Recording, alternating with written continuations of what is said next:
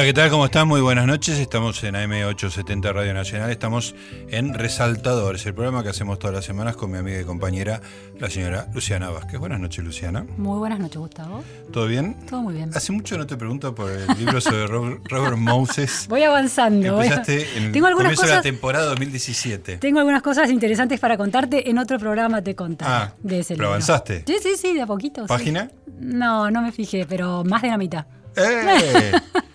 Yo ya lo doy por leído. No, eso. no, ¿Sabes no, cómo no, va no. la naquel ya directo? Mil páginas. No, yo tengo que terminarlo, si no, no me genera mucha Ahí angustia. está. Bueno, pero antes de fin de año, ¿me contás? Sin duda. Perfecto. Bueno, hoy tenemos una distinguida visita.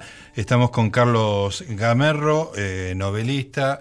eh, ha sido profesor de, de literatura, sos licenciado en letras, este, autor de Las Islas, La aventura de los gustos de Eva, un libro que, que leí me divirtió mucho. Ahora, esto no sé si es nuevo, El sueño del señor juez. No, es una, ¿qué tal? Muy buenas tardes. Es una reedición, en realidad es mi segunda novela. La que ¿Es tu escribí segunda novela? Después Ah. de las islas. Ah, después de las islas, justo.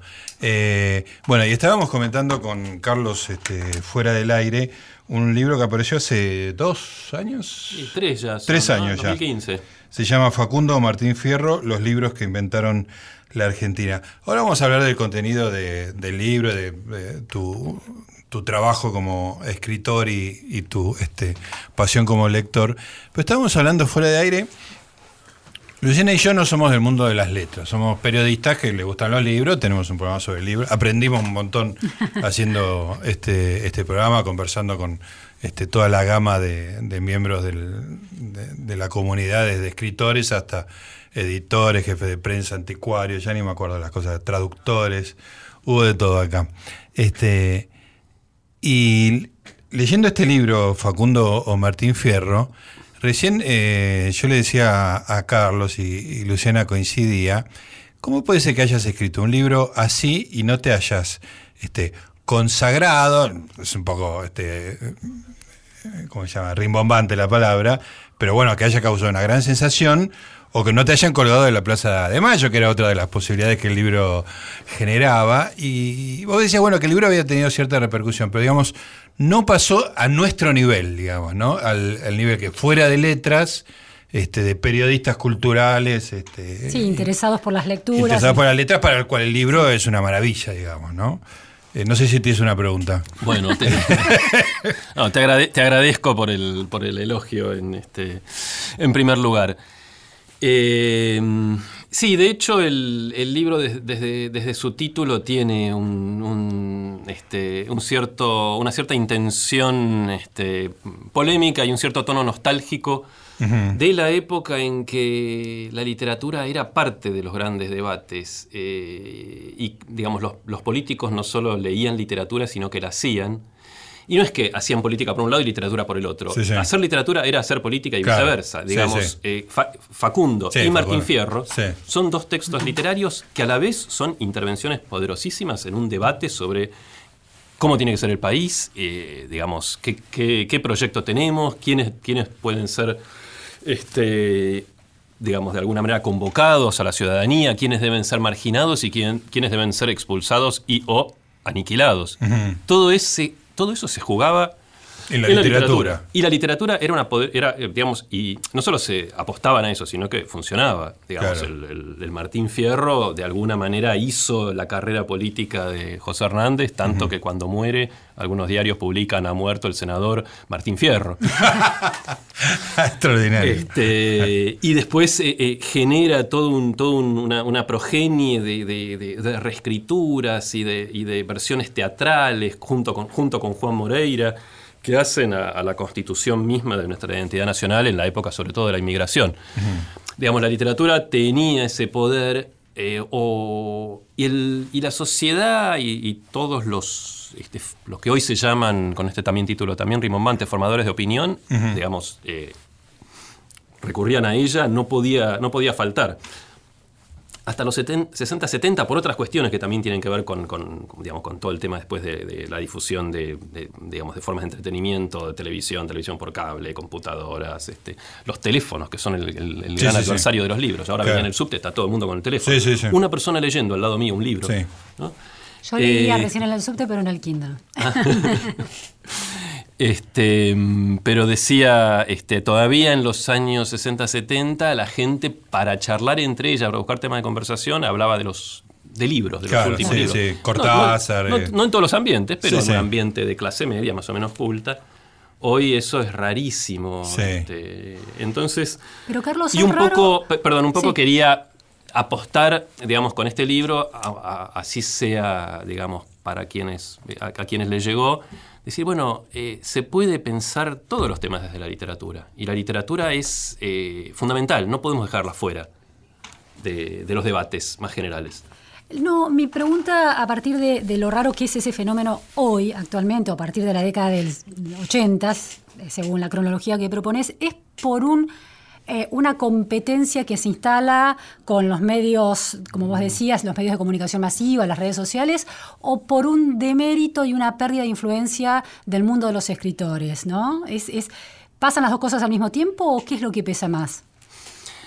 Eh, supongo que fue un, un- un proceso, digamos, este, que, que no tiene, digamos, un, un- estamos en el, en el viejo círculo del huevo y la gallina. Por un lado, yo creo que, vos me- me- mencionaste bien los 80, yo creo que en la inme- inmediata postdictadura había una, un, un hambre desesperada de, hechos, de, textos fácticos que nos dijeran qué pasó. Porque paradójicamente, si algo, eh, digamos, eh, caracterizó a la dictadura, que fue una gran creadora de ficciones. Todo era inventado. Y el ejemplo más palpable fue la Guerra Malvinas. ¿no? Entonces, eh, la necesidad de casi todos nosotros, cuando termina la dictadura, es, bueno, cuéntenme los hechos, no quiero más ficciones.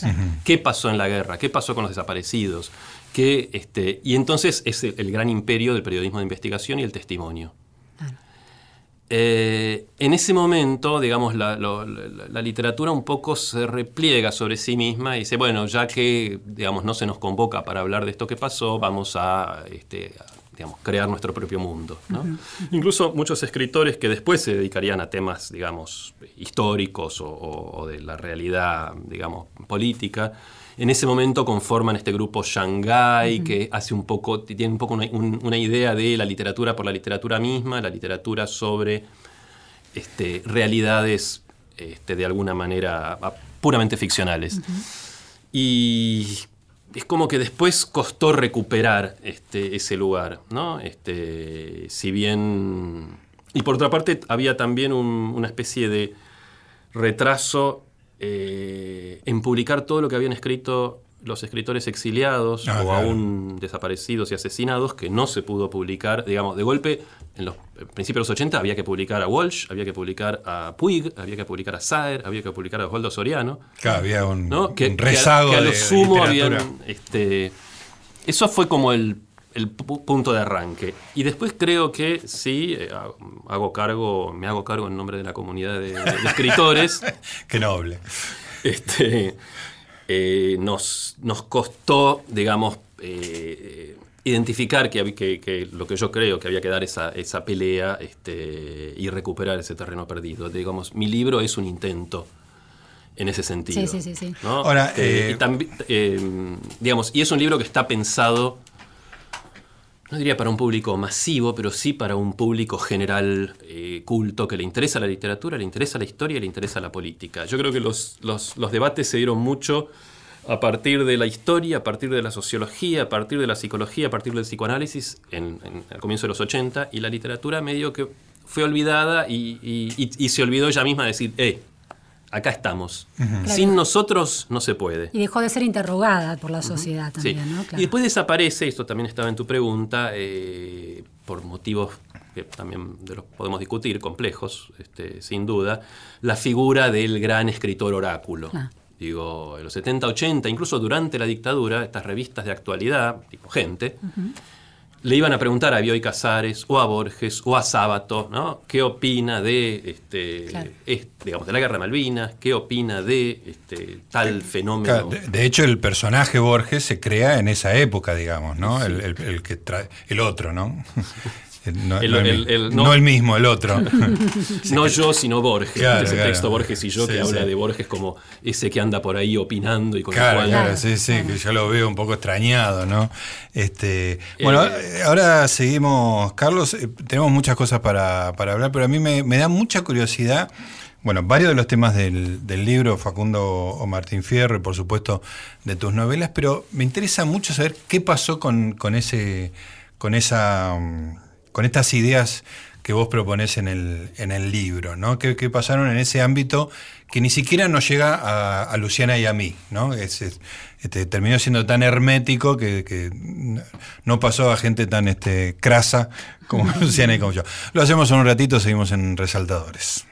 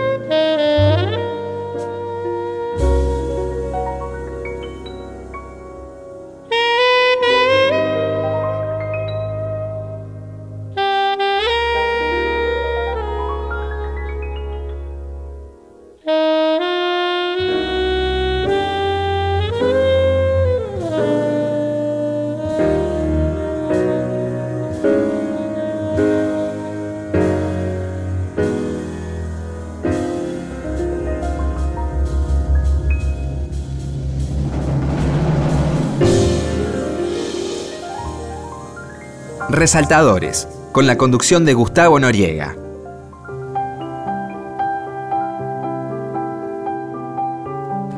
Seguimos en Resaltadores, estamos con Carlos eh, Gamerro, es eh, novelista, pero en, en este nos, nos quedamos enganchados con Facundo o Martín Fierro, es una especie de... de- eh, leí en una entrevista que te hicieron que, que Juan Bodio te había... Boido, te había encargado de hacer este, el, el canon, ¿no? De, como tipo Harold Bloom.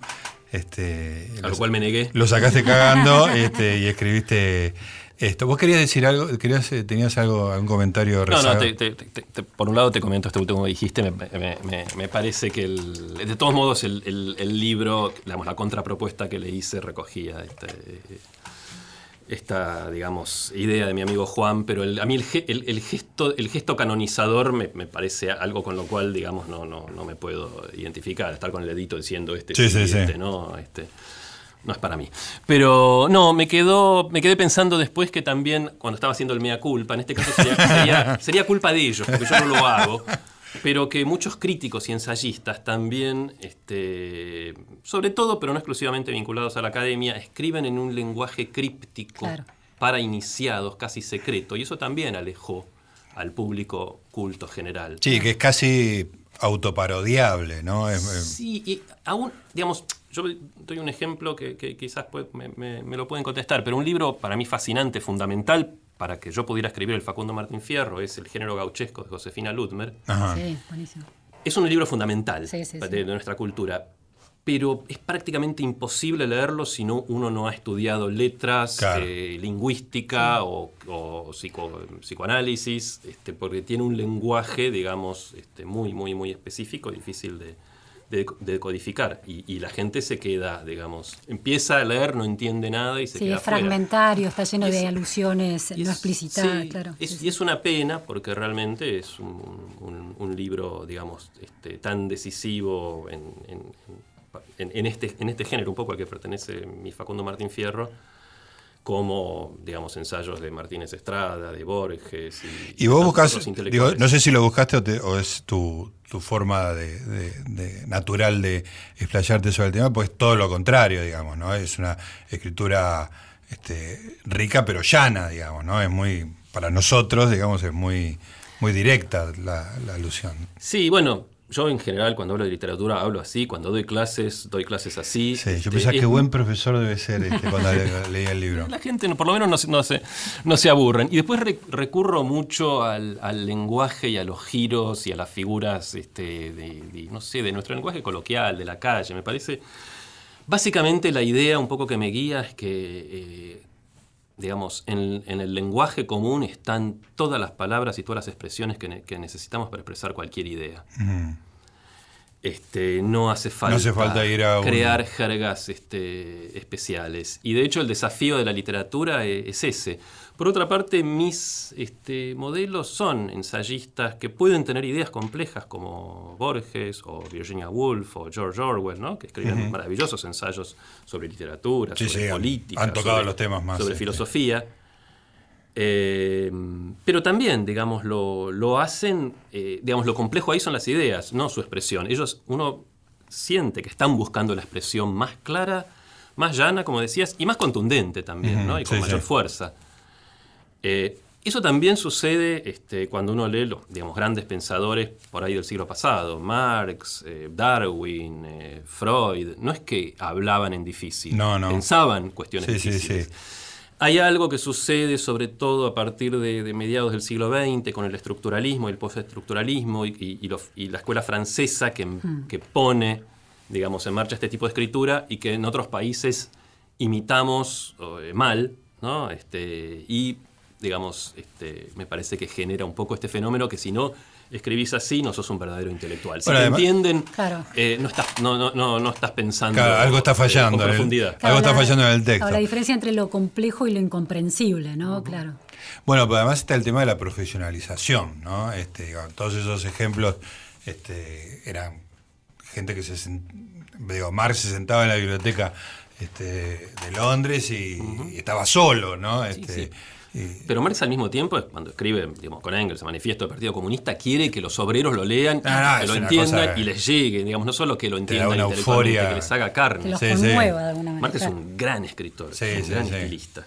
Este, yo que soy muy este, pro burgués, este, el elogio que hace de la burguesía en el manifiesto es Ah. una cosa que me da una, una euforia, ¿viste? Yo lo tomo para mi lado, ¿no? Sí, sí, sí. No sí. quiero la revolución, ¿eh? pero fíjense lo bueno que hicimos todos nosotros. Bueno, Carlos, contame cuáles fueron las discusiones que generaste en ese mundo al cual nosotros no llegamos, digamos, ¿no? En el mundo de las letras. ¿Se enojó alguien con vos? Este, ¿Te tomaron en serio?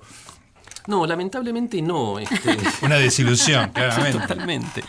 Pero eso también eh, eh, em- em- empezó a pasar, eh, es un- una especie de, de, este, mm, de arma de doble filo o de, o de bendición me- con mezcla de maldición que sucedió de nuevo en la- en- en- en- con el retorno, la recuperación de la, democra- de la democracia. De, de un día para el otro, los escritores pasamos de un régimen de censura total, y que yo aparte a veces llamo de censura de muerte, porque no es solo que no te, deja- no te dejaban publicar, te mataban. Claro. ¿no?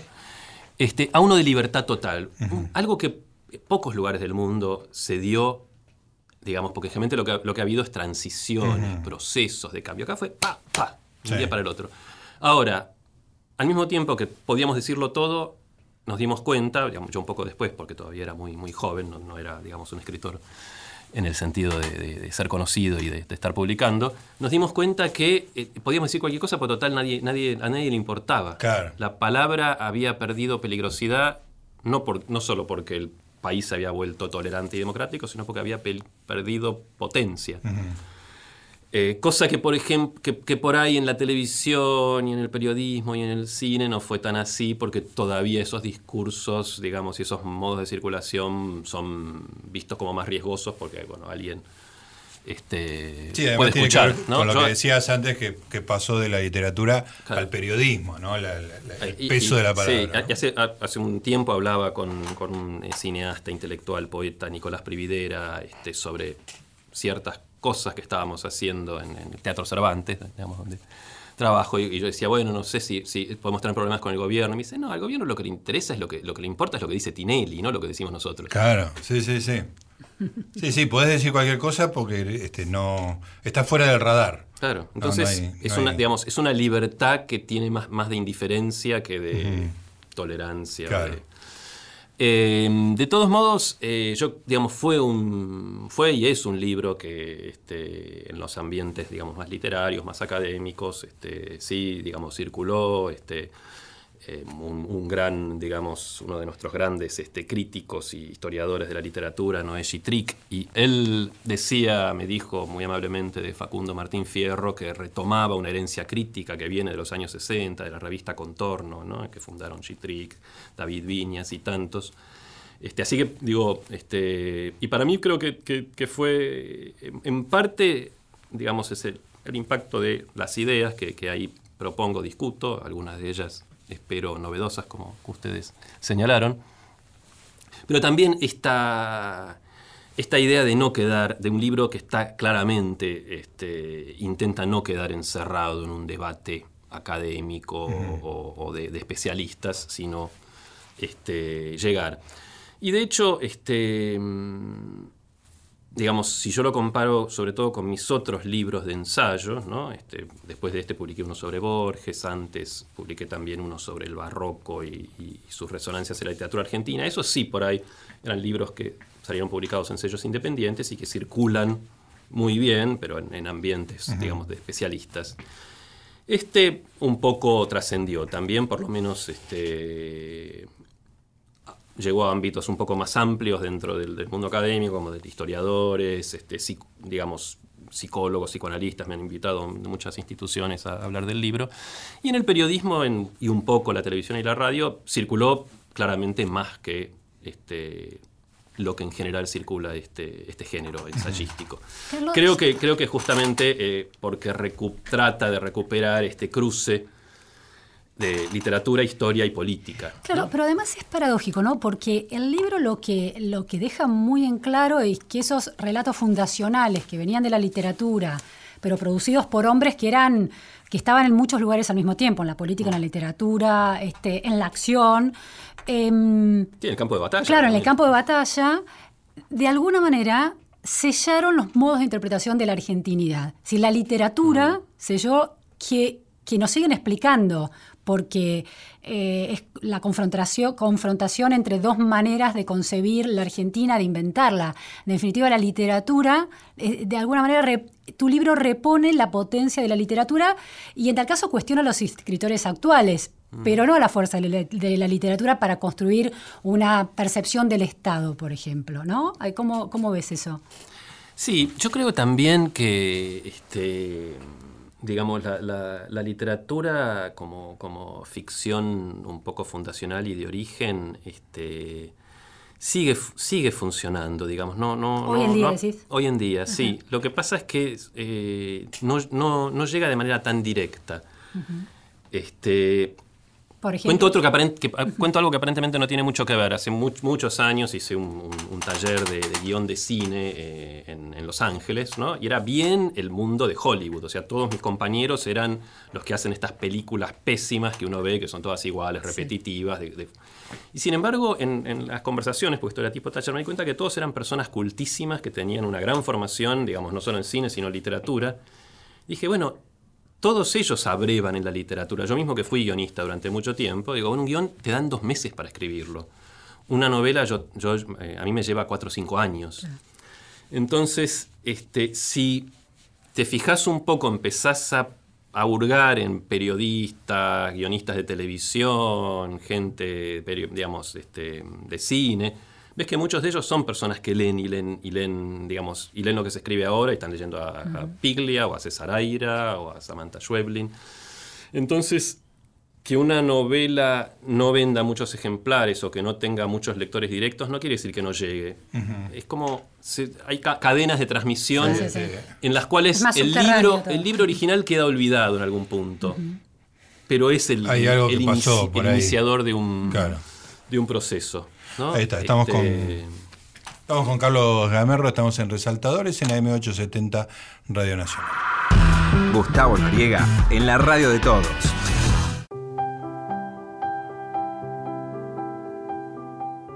Seguimos con Resaltadores.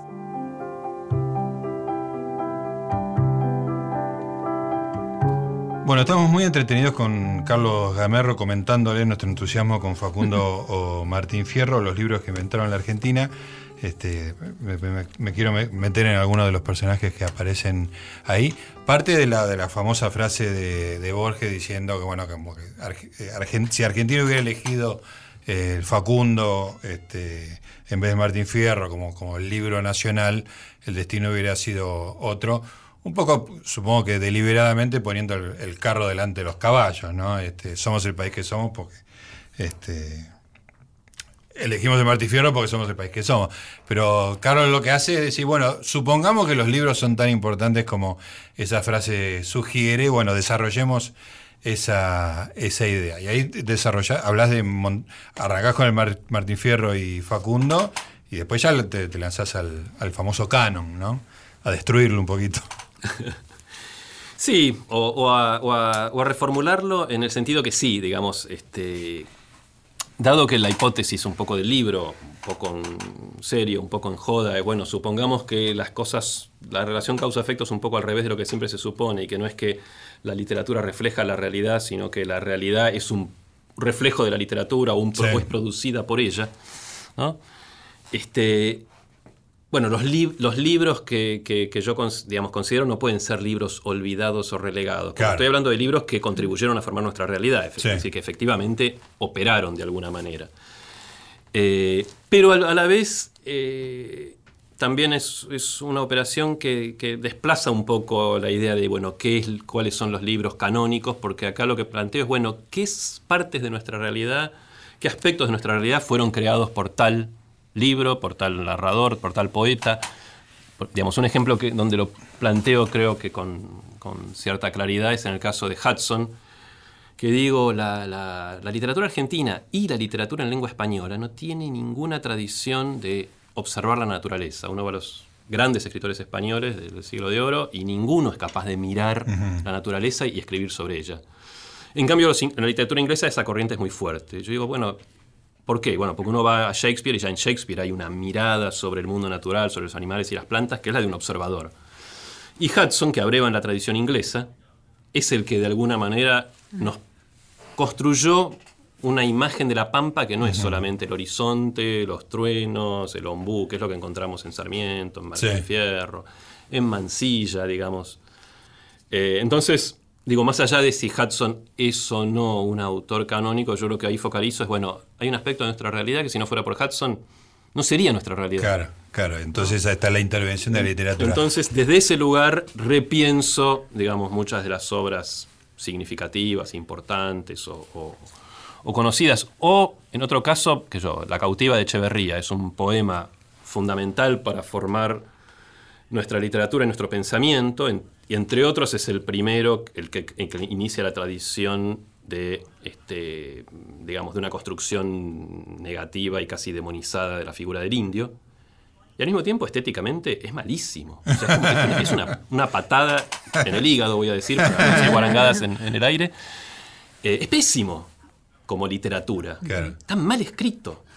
Y sin embargo, es fundamental, poderosísimo, insoslayable. Entonces, digo, sí, sí, en sí, ese sí. sentido, los libros que, que propongo, no estoy diciendo. Cuando uno dice el canon, está diciendo estos son los mejores. Sí, sí. Yo estoy diciendo estos fueron los Estos más son los que influyentes. más formaron. influyentes, los, los- los que formaron nuestra, nuestro mundo.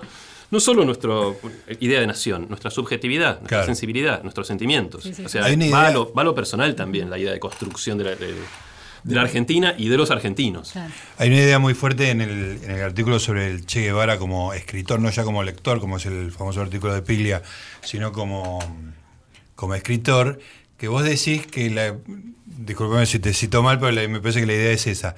Que la historia de la década del 70 y los grupos eh, revolucionarios hubiera sido distinto si hubiera trascendido el diario de la aventura desastrosa en el Congo antes que el diario en Bolivia, que tiene como una cosa de, de derrota hermosa, este, distinta, digamos, ¿no? Y así es una. Yo no los conocía, conocía la experiencia del Congo muy por encima, pero la descripción que vos hacés, llevándola de la mano de, de Conrad, este, no sé si están los hermanos Mar, pero deberían estar. eh, y, y el Woody Allen de Bananas, este, es muy es, es muy divertido ese. Y, y además es una idea muy interesante esa de que si se hubiera conocido esa, esa catástrofe, ¿no? Este, sí, de hecho que no, no, no, se, no se conoció porque estaba en Cuba y el, el gobierno Bajo de siete Cuba, llaves. Claro, lo, lo retuvo hasta fines de los 90. ¿no? Eh, también es interesante pensar que uno siempre piensa eh, que la influencia del Che fue por su figura, por su acción, pero también fueron sus libros. ¿no? Eh, lo mismo, digo algo parecido sobre Rodolfo Walsh, Claro. ¿no? que se lo eh, levanta como, como la figura casi del, del, del, del supermilitante. En realidad, militantes como Walsh hubo miles, que, y muchos de ellos terminaron muertos como él. La diferencia de, de Walsh es que escribía bien, Claro. ¿No? El plus. Sí, sí. Sí, sí, sí. ¿Por qué se destacó Este, de todos sus y- y el Che camaradas? también, es, eh, digamos, debe en buena medida su, su fama y su influencia perdurable al hecho de que escribía y escribía bien. ¿no? Y al mismo tiempo, la escritura de- del Che también es, es literaria. Él quería ser escritor. ¿no? Se lo confesó en famosa carta sábato, por ejemplo. Este, cuando él desembarca en el Granma y le pegan un balazo, esto lo cuenta también Piglia en, en su ensayo que mencionaste, él se está muriendo y siente que es el personaje de un cuento de Jack London. Decís, acá tenemos al gran eh, hombre de acción, al gran revolucionario del siglo XX, y cuando se está muriendo, se identifica Con un personaje literario. eh, digamos, vive esa experiencia tan, tan personal, tan íntima, tan vital desde la literatura. Sí, sí. ¿no? Está, está a punto de cambiarle la, la vida a mucha gente, digamos, ¿no? Este, y, Y- y piensa en un personaje. Y por otra parte, los escritos del Che no, no son, digamos, corresponden a géneros literarios. Digamos, eh, Pasajes de la Guerra Revolucionaria a Cuba es una epopeya, sin duda. Este, el diario del Che en Bolivia, que en realidad no es un texto del Che, sino que era. Él llevaba un diario para después escribir el libro. Claro, son los borradores. No son borradores o notas para escribir un libro. Claro. Eh, eso es o una tragedia o un drama sacrificial, depende un poco cómo uno lo lea, ¿no? Este, que creo que resuena después en, en- en una película como, como, el, como El Moreira de Fabio. Claro, sí, sí, ¿no? sí. Y de hecho, Fabio quería hacer una película sobre, Sobre el Che. el Che.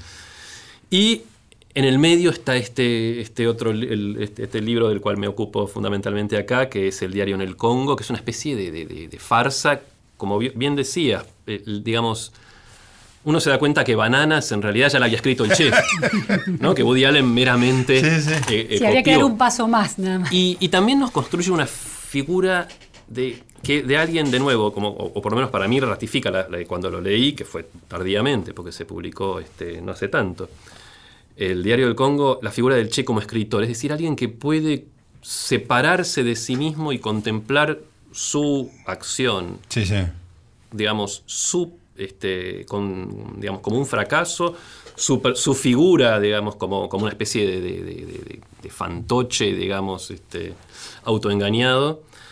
eh, y puede, digamos, este, plantearse si todo, si todo lo que pensaba hasta ese momento no, estaba errado, porque mm, al mismo tiempo creo que, digo, yo lo digo ahí, yo nunca había entendido cómo, por qué después de Cuba, porque la historia que nos contaban era después de Cuba dejó todo y se fue a Bolivia. Sí. Dice, a mí hay algo que no me cierra, algo me falta. Claro, cuando leí La aventura del Congo dije, ah, ahí este es el eslabón que, que faltaba. Claro.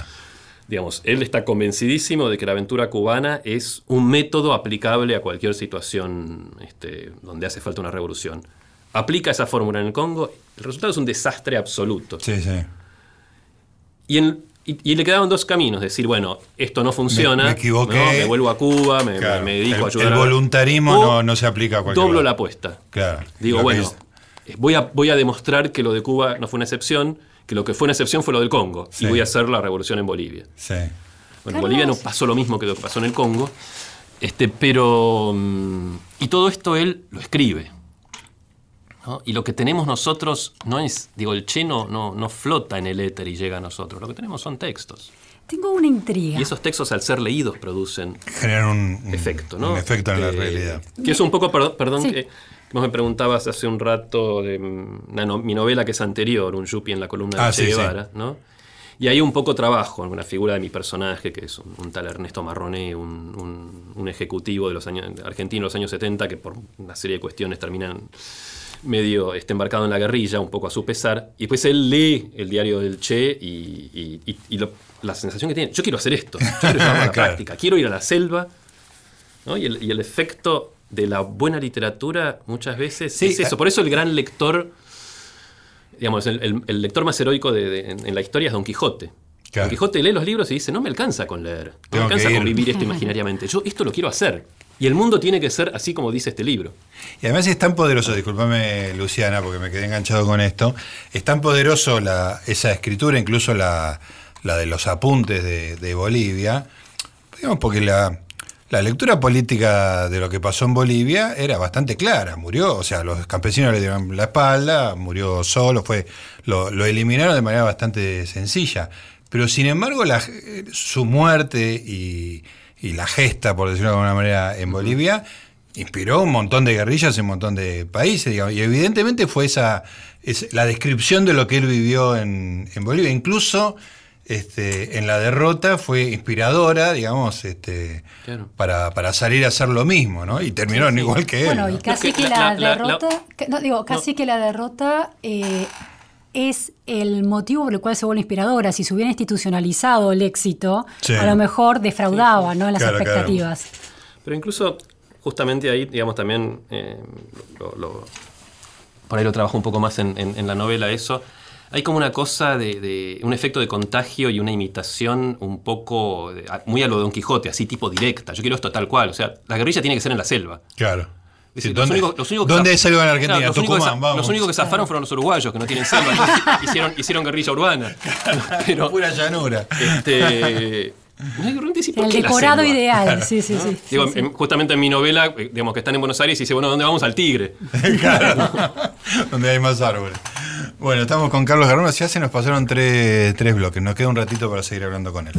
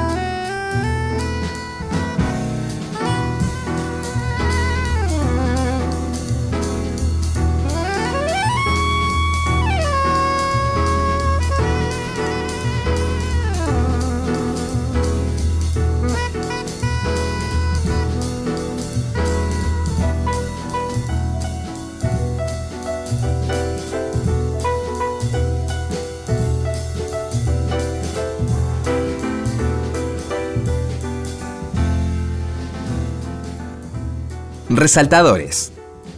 Hasta la una.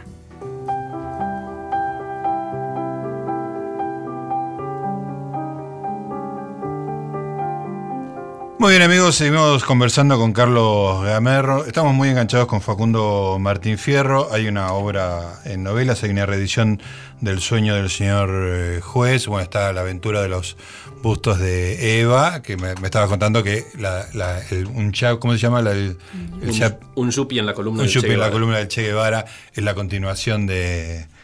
por lo menos con el mismo personaje. Este, está Las Islas, que, que se hizo obra de teatro con. Tantanian la Dirigida puso, por la dirigió Tantanian. Bueno, pero hoy tocó hablar de Facundo Martín Fierro. A mí me intriga esto. eh, esas lecturas del siglo XIX, el Facundo y Martín Fierro, te permiten a vos jugar con otras lecturas del siglo XX y con otros eh, textos claves como el que decíamos, los que decíamos del Chep. De alguna manera reordenan lecturas, múltiples lecturas de distintas tradiciones, este, que no tienen nada que ver con el siglo XIX, pero ese juego lógico de, de qué sería posible si hubiera triunfado otro, otro relato contracultural. Ahora, está fundado en esos relatos del siglo XIX. ¿Leíste en el secundario el Facundo y el Martín Fierro y en ese momento descubriste que había algo interesante ahí? ¿O cuándo descubriste que a partir de ahí podías estructurar un sistema de relaciones de la literatura argentina? No, no sé si en el, en el secundario, creo que, cre- creo que recordar que leí el, este, el Martín Fierro, este, no así el Facundo, ese lo leí este, después. No, yo creo que empecé a pensar, digamos, de una manera así un poco más, como decís, de, de- de sistemática, digamos, los textos en, en- en una red de relaciones, este, empezando la carrera de, de letras. Este, un hecho para mí bastante significativo fue que este, yo hice la mitad de la carrera en dictadura, ¿no? donde las lecturas eran en general de los grandes clásicos eh, grecolatinos, de la Divina Comedia, ¿no? bueno, que digo que para mí fue, fue muy útil. Y de, este, de golpe, digamos, entraron toda una serie de intelectuales que habían quedado fuera, digamos, de, de- de la institución por cuestiones políticas, como Enrique Pesoni, Jorge Panesi, Josefina Ludmer, Beatriz Sarlo. Digamos, yo hice la, la primera vez que Beatriz Sarlo da literatura argentina en, en filosofía y letras, yo estaba ahí, este, cursé toda la materia, que era anual, por suerte. eh, y si bien eso era Argentina siglo XX ya, es cuando empecé a, descubrir un, un- un universo fascinante que, que también es, fascinante en su, en su red, digamos, de, de- relaciones contemporáneas. Yo, por ejemplo, ahora estaba leyendo toda una serie de, digamos, de sainetes, que son, digamos, obras de tea- teatro populares que se dan en los teatros, pero que en general en los estudios literarios este, no se toman tan en cuenta y, y- y descubrí ahí todo un universo de, de- de lenguajes con, con las lenguas de los distintos grupos de inmigración y, y después de juegos de lenguaje, este, siendo obras al mismo tiempo muy populares. ¿no? Que si uno se queda con las grandes figuras de esa época, con Borges o con este, Lugones, un poquito después con Art, te, te parece que la literatura era otra cosa. Este, así que mm, también, porque también está eso, que hay textos que literarios este, como, como el que son fundamentales, digamos, todo el uso del lunfardo, el berre, el hablar con, con apellidos, que me contursi, este, das ascuénaga, todo eso está inventado en el sainete. Claro, y no es claro. que el Qué pueblo genial. lo inventó y el sainete lo recoge, en muchos casos lo, lo- El, ¿no? Este, el origen está en el sainete mismo. como dice, como dice Borges en, en un momento, el, el suburbio se surte de arrabalero en la calle corriente. Muy lindo. ¿no? Y lo dice los- ni- ningún sí, sí. gaucho habló co- como, como Martín Fierro, salvo ahora que todos eh, conocen al Martín Fierro y entonces empezaron a hablar así. Bueno, como la, la famosa historia de que, de que los mafiosos norteamericanos imitaban a Edward G. Robinson. Ah, claro. Que lo veían en las películas y parecía Bueno. que eso era el modelo a- Claro. a, seguir. Bueno, esa te, te- te- te doblo la apuesta. En, a, lo- a los, a los capomafias de, de familias italianas en Estados Unidos nadie le decía padrino hasta la película de Coppola. Después todos empezaron a llamarse el padrino. padrón, ¿eh? Claro. ¡Qué genial! Es buenísimo. Este, es, es- un poco la tesis Claro, es lo que así, te iba a central del este, libro. todo, Claro. todo La te ayuda. literatura crea imágenes o- o- o- y, y- y lenguajes tan poderosos que la gente dice, ah, pero yo quiero eso. O sella, ¿no? O sella algo que está no dicho todavía y lo Sí, termi- le sí, termina sí, de dar sí, forma, sí, ¿no? pero- Claro. ¿Leíste la aventura de la China Iron de Gabriela Cabezón Cámara que estuvo aquí y Eh, retoma? no, eh, ¿no? leí, Ah. leí- leí otra, otra, Ah. otras eh, obras de, de Gabriela, pero no justamente Ah, es muy interesante la, la- toda la Sí, operación que hace totalmente. sobre Martín Fierro. Sí, ¿no? cuando yo leía el, el sueño del señor juez me acordaba mucho de, de Gabriela porque es agarrar la literatura campera y poner las patas para Claro. arriba y hacer algo muy este, Bueno, tam- también, nuevo, ¿no? También está el, el- Ay, no me acuerdo el autor ahora, qué mal. Un- el, el guacho Martín Fierro, que es, un, es un, un Martín Fierro escrito de principio a fin, pero en el lenguaje tumbero de la villa. Ese no, Ah, qué no bueno. lo Muy conocía. Qué bueno, pero en verso. En ver, entonces todo. sí, la misma, la misma forma. Respetado, qué pero, trabajo. pero en vez del lenguaje Claro. gauchesco, lo que sería la nueva lengua Claro. del, marginal, del del, marginal, la- claro, la, la- la interesante. del- la de la villa y la de la, de la cárcel. Interesantísimo.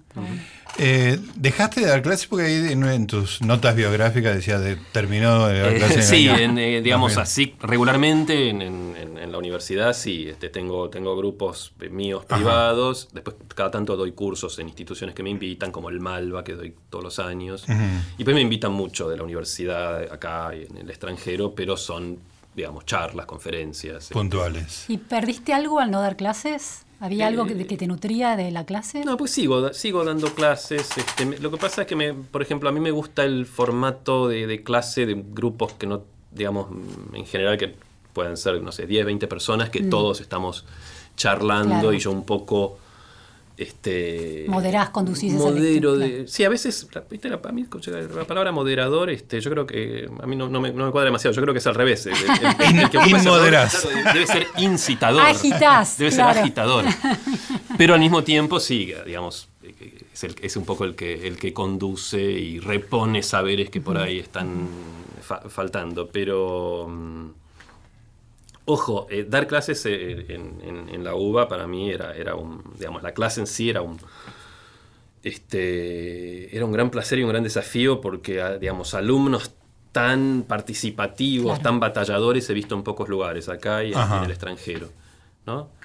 Pero, este, bueno, por lo menos yo cuando me fui, que era este, a fines de los 90, lo- los sueldos no eran bajos, eran, eran risibles, Sí, sí. eran un insulto. Este, y yo tenía que trabajar en la facultad y preparar esas clases, que me, demandaba- mucho tiempo, trabajar para ganarme la vida y escribir. Claro. Necesitabas días Hay- de hay un momento 36 hasta horas. los 30, más o menos, que yo que me quedaba despierto toda la noche, viste, el cuerpo da, y hay un momento en que ya uno no da, Sí, sí, no, sí. no- no- no le da el cuero.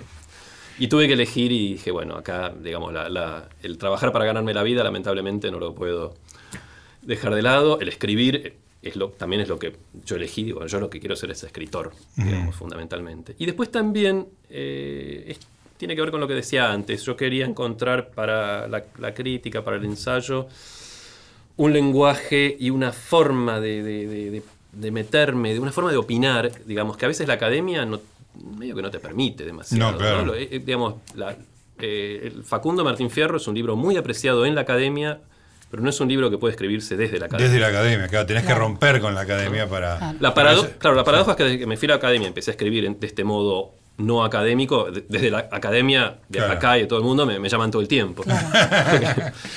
Pero al mismo tiempo es como, bueno, este es un outsider, Sí, sí, es sí, escritor. Claro. ¿no? Pero Eh, estuviste ahí también. Sí, sí, sí, Fue uno sí, de los sí. nuestros. Bueno, una de, la- una de las cosas que uno distingue tanto en las novelas como en lo que yo leí de ensayo tuyo, que es Facundo Martín Fierro, es, es que es una cosa muy placentera, ¿no? Y uno, uno te imagina escribiendo eso eh, como que la estás pasando bien escribiendo, digamos, ¿no? ¿Eso es así o, o el, o el proceso de escritura este, es engaño- engañoso, digamos? Eh, sí, hay, digo, eh, Borges, Borges siempre, siempre los cachaba a los, a los escritores que hacían esta especie de dramón romántico, el sufrimiento del escritor, y decía, pues si sufren tanto, si, para- si escribiendo sufren tanto, ¿para qué escriben? ¿no? A mí, digo, yo la, pa- él decía, El yo la paso sentido bien. común. No, hay un, hay un, un sufrimiento, este, una angustia, eh, que en mi caso se da sobre todo con la ficción y que paradójicamente es lo que la hace más este, placentera.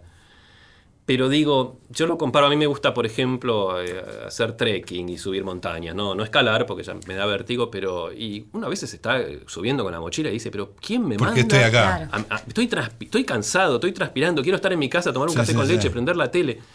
Y de golpe llegás hasta ahí arriba y decís, y sentís en el cuerpo una, un, un- un torrente de vida, ¿no? Que dice, lo logré. ¿No? Hay, un, hay, un, hay una combinación de, de placer, muchas veces es muy placentero escribir, y también de, de- de- de desafío, de, De llegar a la meta. De, de llegar a la meta, de fuerza de voluntad. A veces te sostiene la fuerza de voluntad, no te sostiene el placer. Claro. ¿no?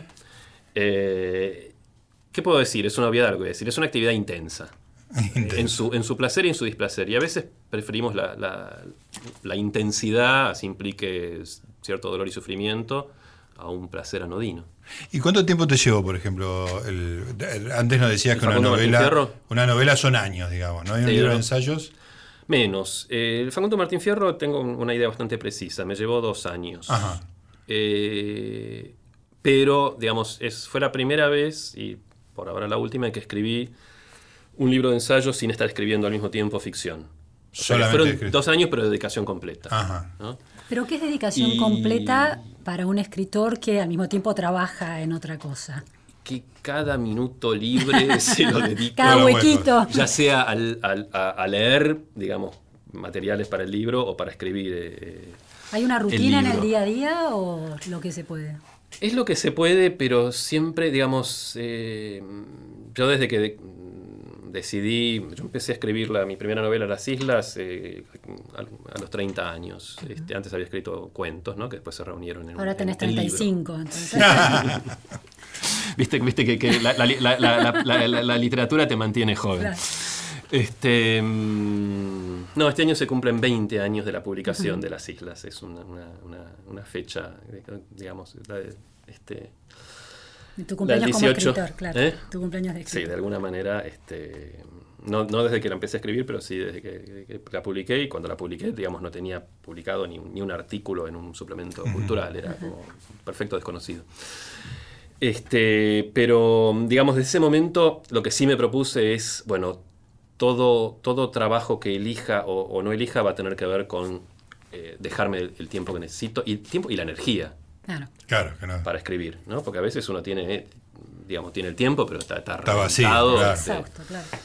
y entonces, de hecho, lo que decía antes, yo me, me- me voy de la UBA básicamente porque en un momento digo, bueno, o sigo acá o escribo. No, no me da el tiempo ni, ni- ni- ni la energía para las dos cosas. Me han ofrecido trabajos, no sé, conducir ciclos televisivos, hice las cuentas de plata, las cuentas de tiempo y dije, no, esto, si tengo que hacer esto voy a tener que dejar de escribir. Y eso es lo que nunca hice, tomar algo que implicara, bueno, durante, por cuatro meses no puedo escribir.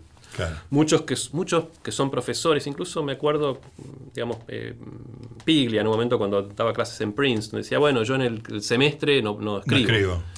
Yo decía, digo, ¿cómo no, se puede yo no- hacer yo eso? No, yo no, eso no, para mí no, digamos, yo tengo que, eh, no, digamos, no sé si todos los días, eh, pero todas las semanas, digamos.